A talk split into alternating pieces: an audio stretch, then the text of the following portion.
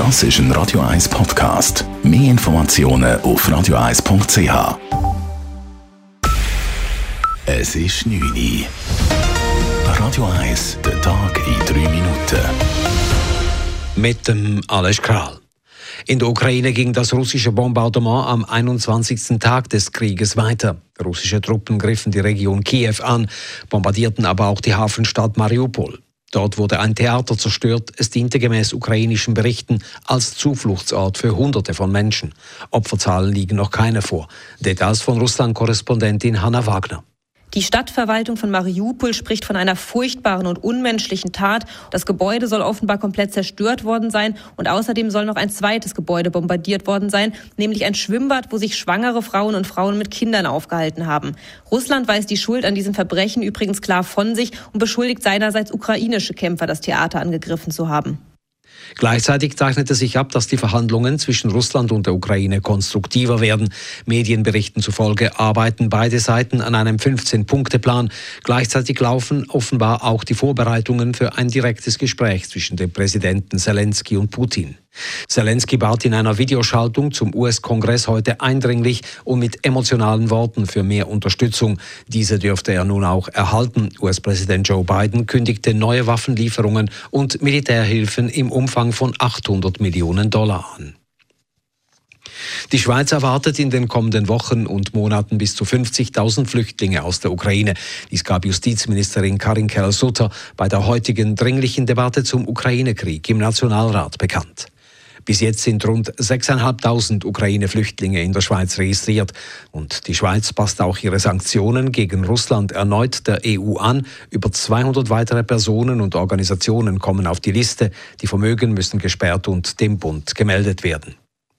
Ein Erdbeben der Stärke 7,3 hat heute in Japan die Region um die Atomruine von Fukushima erschüttert. Die Behörden gaben eine Tsunami-Warnung heraus. Gemäß Berichten sind zahlreiche Menschen verletzt in die Spitäler gebracht worden. Laut dem japanischen Ministerpräsidenten entgleiste ein Hochgeschwindigkeitszug mit rund 100 Passagieren an Bord. Berichte über Verletzte gebe es aber nicht. Über Schäden an der Atomruine von Fukushima war bislang nichts bekannt. Vor elf Jahren hat ein Beben der Stärke 9 und ein nachfolgender verheerender Tsunami die Atomreaktorkatastrophe ausgelöst. 20.000 Menschen sind damals ums Leben gekommen. Auf den Straßen im Kanton Zürich sind im letzten Jahr weniger Unfälle registriert worden als in den Jahren davor. Dies dürfte auch mit der Pandemie zusammenhängen, da auf den Straßen allgemein weniger Verkehr verzeichnet wurde. Trotzdem wurden deutlich mehr Personen im Verkehr verletzt. Mehr Unfälle gab es bei den TÜV-Fahrern. In der Stadt Zürich dagegen ging erstmals seit zehn Jahren die Zahl der Velounfälle zurück. Zugenommen haben aber die Unfälle mit E-Trottinetts. Die US-Notenbank läutet die Zinswende ein und hebt erstmals seit Dezember 2018 den Leitzins an, und zwar um ein Viertel Prozent. Damit will die Fed gegen die steigende Inflation ankämpfen. Diese erreichte im Februar mit 7,9 Prozent in den USA ein 40-Jahres-Hoch. Marco Odermatt hat den Ski-Gesamtweltcup gewonnen. Der 24-jährige Nidwaldner ist der erste Schweizer seit zwölf Jahren, der diesen Erfolg verbuchen kann. Zuletzt gewann Carlo Janka 2010 die große Kristallkugel.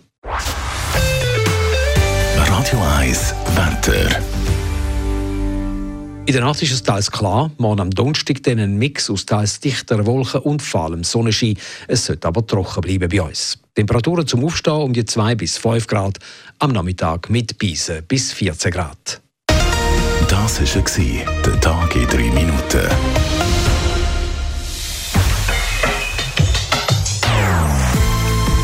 Non-Stop-Musik auf Radio 1.